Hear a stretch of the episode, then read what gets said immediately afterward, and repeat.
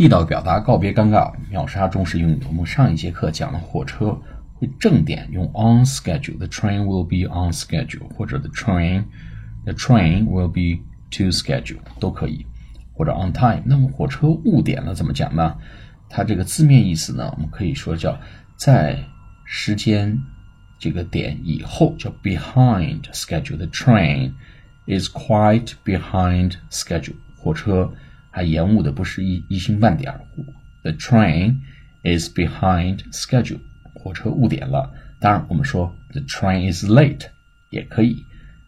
那么另外呢，the train is overdue，d u e 啊，d u e 就是呃 overdue 就是也是延误的意思啊。